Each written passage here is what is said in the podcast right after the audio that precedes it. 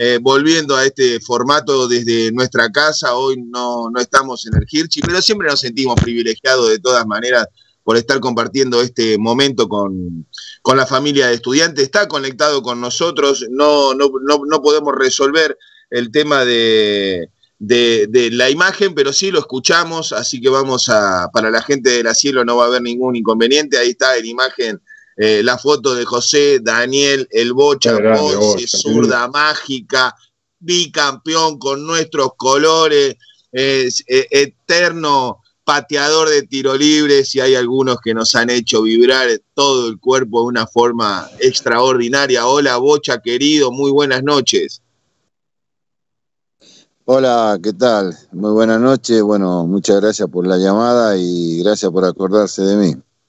No, Bocha, por favor, vos sabés que siempre en la previa de, de cualquier programa, eh, nosotros, y está Alejandra Zangara con nosotros, integrante de la comisión directiva de estudiantes, Bocha, también te está, te está escuchando ella. Hola, Bocha. Hola. mi preferido del equipo del 82-83 era el Bocha Ponce, mi preferido, definitivamente. Bueno, muchas gracias, muchas gracias. La verdad que eh, muy lindo muy lindo año y bueno, todo lo que fue 82, 83, 84, la verdad que espectacular. ¿Y el clásico 100 no fue el gol del Bocha? Eh, obviamente. Clásico obviamente. Ni más 85, ni menos. 85. Eh, eh, 85 fue bárbaro. Llovía mucho ese día. Yo estaba en la platea esa que les conté con mi papá y llovía cántaro, ¿no? Un día horrible. ¿Te acordás, ¿Te acordás Bocha, de, ese, de ese partido? Eh, una tarde mucho eh, cancha repleta, mucha lluvia, viento y, y, la verdad que el campo estaba bastante blando. Eh, no se podía pisar bien en, en, ese sentido, y, pero bueno, fue, fue un partido, bueno, era, aparte para nosotros era el primer partido de mucho tiempo que querían jugar con nosotros y nosotros no queríamos jugar con, nosotros, nosotros en el camarín decíamos, no, eh, era un buen momento para juntar una moneda, ¿eh? Y nosotros decíamos, no, no, no jugamos con equipo de segunda división. Entre nosotros, obviamente. Eh, siempre respetando a la gente, y más que uno tiene. Yo conocí a varios pibes que jugaban eh, del otro lado y no tuve nunca un drama, excelente. Pero entre nosotros no, no. Y no se daba, o sea, querían jugar, obviamente nuestro era la sensación, nuestro equipo, y el otro equipo venía bien en la B, punteando, a punto de subir, estaba, pero no pudimos jugar hasta el año 85 que ellos ascendieron. Y Claro. bueno, ahí ya el desenlace fue otro. ¿Y no fue el clásico 100? Ese fue el clásico número 100. Claro, justo, cacho, Fue vos, 100, sí. Claro. justo. Por lo tanto.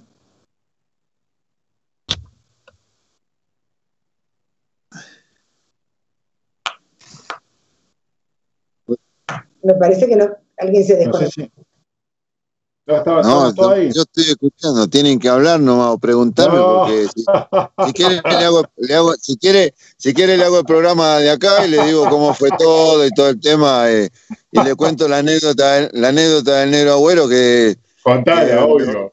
el negro agüero, eh, no, estábamos jugando y, y bueno, llega bueno una jugada que hace Jan en la mitad de la cancha y arranca, arranca gambeteando y le tiraban cada patada por Jorge y no lo podían voltear y empieza a pilar gente y de repente lo voltean y estaba medio lejos, sí, estaba medio lejos. Y bueno, yo voy a buscar la pelota, eh, la, la busco, la limpio, le empiezo a buscar el, yo siempre buscaba el, eh, por donde el, el, el, el, piquito por donde se infla Claro. para ponerla en una cierta posición y, y acomodo y hago toda la ceremonia, yo muy, siempre muy pausado. Y de repente sentí una voz que me decía, déjamelo a mí, déjamelo a mí, déjamelo a mí. Y yo lo miré para el área, que tomátela, qué bueno. Y, y medio como que me apuré un poco porque yo igual estaba lejos. Eh, sí, estaba lejos, igual estaba lejos. Y yo dije, ¿qué hago? No? Meterla viento, lluvia, tirarla así, que entre así aéreo, buscando el ángulo, lo veía medio difícil.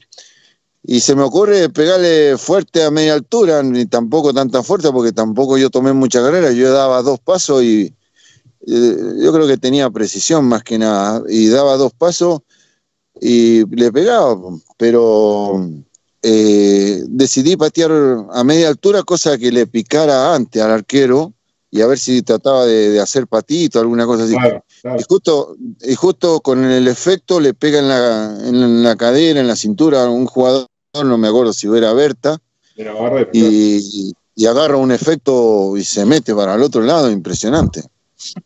¿Le quería, ¿Le quería pegar el negro abuelo? el negro quería pegar. El negro abuelo me, el, negro bueno me hacía acordar a Carlos Russo. Yo tuve a Carlos Russo también en, en Salta y yo me quedaba pateado 80 tiros libres, pateaba los días jueves, miércoles, jueves. Y Russo eh, quería patear uno en el partido. Y yo le decía, pero ¿y practicaste? Eh, no, y entonces, ¿qué quiere patear? Cuando practiqué, yo te vea que la pone en un ángulo, te dejo patear. Ahora déjame patear a mí. No lo dejaba patear.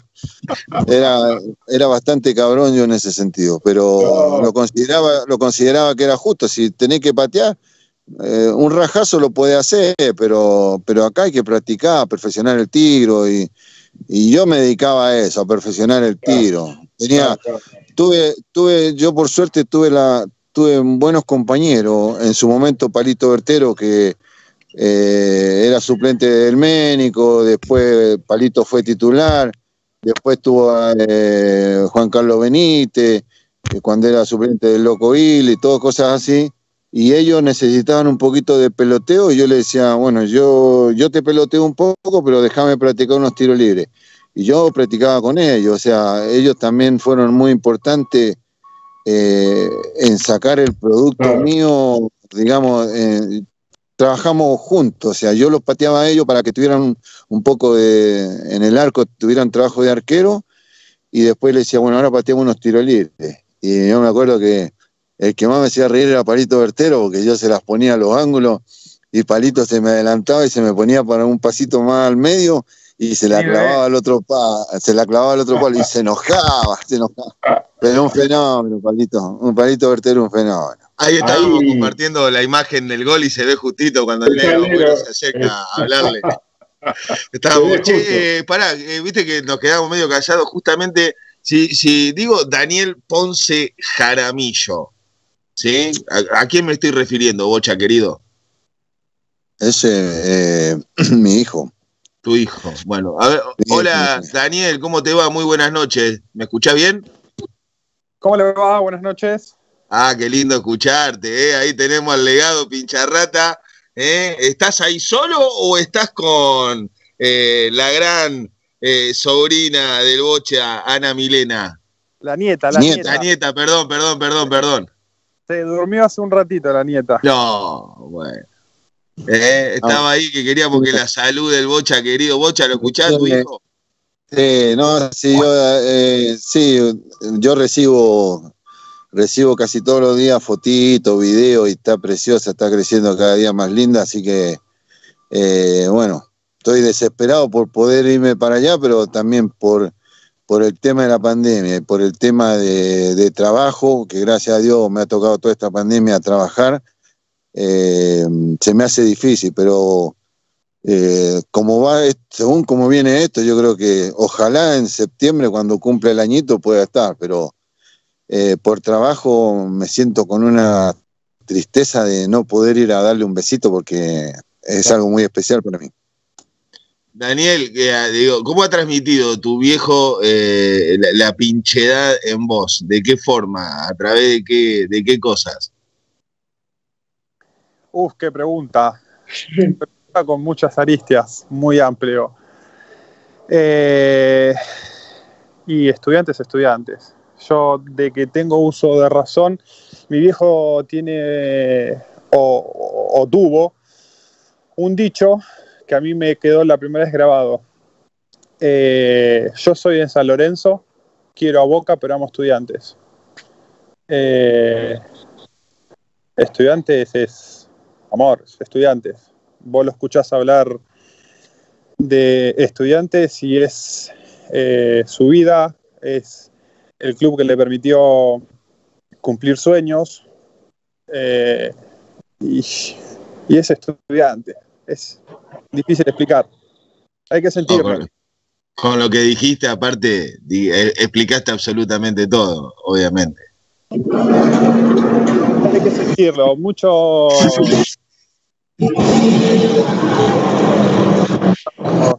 ¿A qué me refiero cuando decir hay que sentirlo? Hay que sentir una ciudad completa. El, que vive acá en La Plata y que se aproxima el domingo, la ciudad es una sola y, y hay que sentirlo, hay que sentirlo.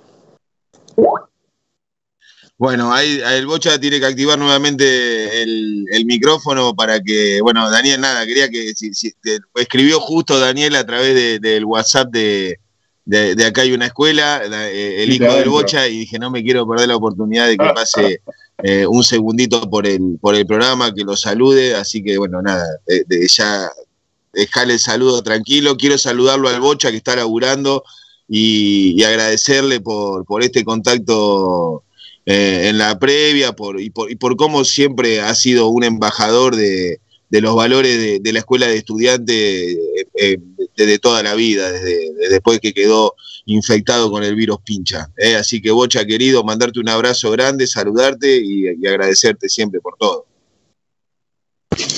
Bueno, el agradecido soy yo porque, bueno, gracias por acordarse de mí. Bueno, en, en realidad eh, no es fácil eh, hablar de estudiantes donde hubo mucha gente que también nos marcó el camino y, y, creo que lo que ustedes hacen con el mismo nombre está mejor, mejor, mejor puesto que nunca.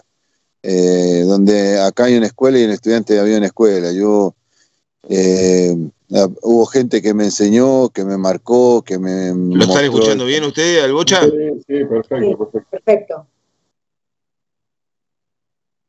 Ahora no. Entonces, entonces para mí fue eh, mi primer gran amor, así que yo creo que eh, todo lo, que sentimos, el caminar, no sé, por, la calle donde están los tilos, eh, las diagonales, eh, eh, darse una vuelta por el, por, el, por el parque, por el zoológico, ver muchas cosas, una ciudad muy linda, la verdad, con gente maravillosa y bueno, yo muy feliz de haber podido cristalizar mi sueño y, o sea, algún día voy a ver si puedo eh, contar todo desde mis comienzos, porque es bastante largo.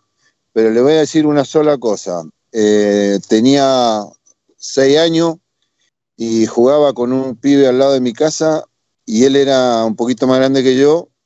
Eh, y te estoy hablando más o menos por el año 68. Yo tendría unos seis años, este pibe tendría unos ocho años, diez años a lo mejor y el pibe me decía, ataja Poletti, jugábamos las pateaditas en la vereda, y me decía, ataja Poletti, eh, Malverná, Aguirre Suárez, Verón, eh, Pachamé, Bilardo, me nombraba todo, me nombraba todo lo de estudiante.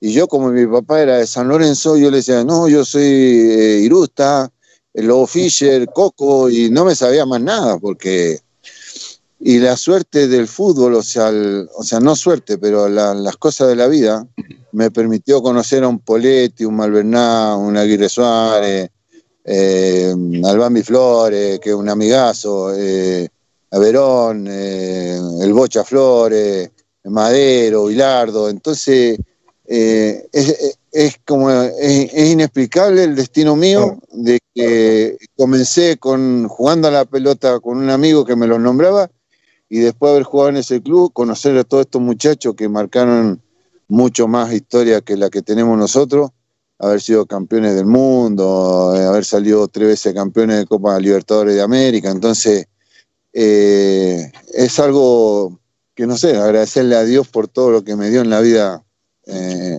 en mi paso futbolístico, que era un deseo, una necesidad de vida y estudiante me dio la posibilidad de hacerlo, ¿no? Gracias, Pocha. A, por lo que vos le diste al fútbol, que era tan lindo verte con la pelota, por lo que le diste a estudiantes, y eh, digo, cuando el Bocha venga a La Plata, eh, no, es una, es una, una cita que tenemos siempre ahí en, nuestra agenda de que pueda integrar las dos horas, poder acompañar eh, el, programa y poder charlar de, todo, desde Mendoza hasta La Plata, todo el recorrido, tus sensaciones. Es tan lindo escucharte, nos enseña tanto y nos marca como siempre el camino eh, para seguir viviendo estudiantes todos los días.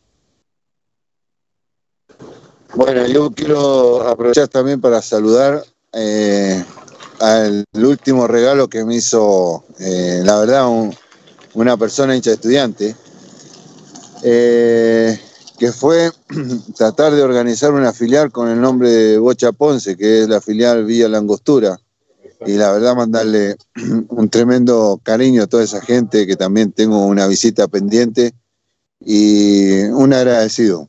La verdad que yo solamente quería jugar, jugar al fútbol por una misma necesidad de poder tener una casa para mi vieja pero recibir tanto cariño eh, me emociona siempre. Entonces, la verdad, un saludo a todas las filiales, porque creo que también hay detrás de eso un gran trabajo que, que en su momento lo sigue comandando Luis Álvarez Gelves, de cual también muchas veces yo he conversado con él y me hace partícipe.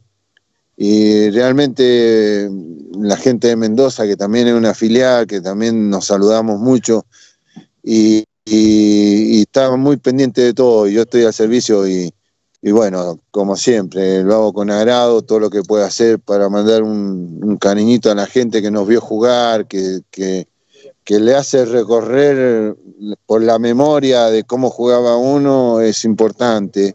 Y, y sacarle una sonrisa a esa persona, yo me siento totalmente pagado.